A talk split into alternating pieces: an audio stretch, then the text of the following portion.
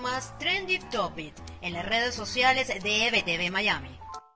Hola, soy Karen Aranguibel y esto es lo más trendy en redes sociales de este 8 de diciembre. Comenzamos con Venezuela, donde la alta participación de los venezolanos en el mundo han colapsado las plataformas disponibles eh, de la consulta popular, por lo que la comisión delegada ha informado que se han dispuesto nuevas vías de participación para atender la demanda. También Táchira y Mérida se convirtieron en tendencia y esto tras los altos niveles de abstención que registraron estos estados el pasado 6 de diciembre.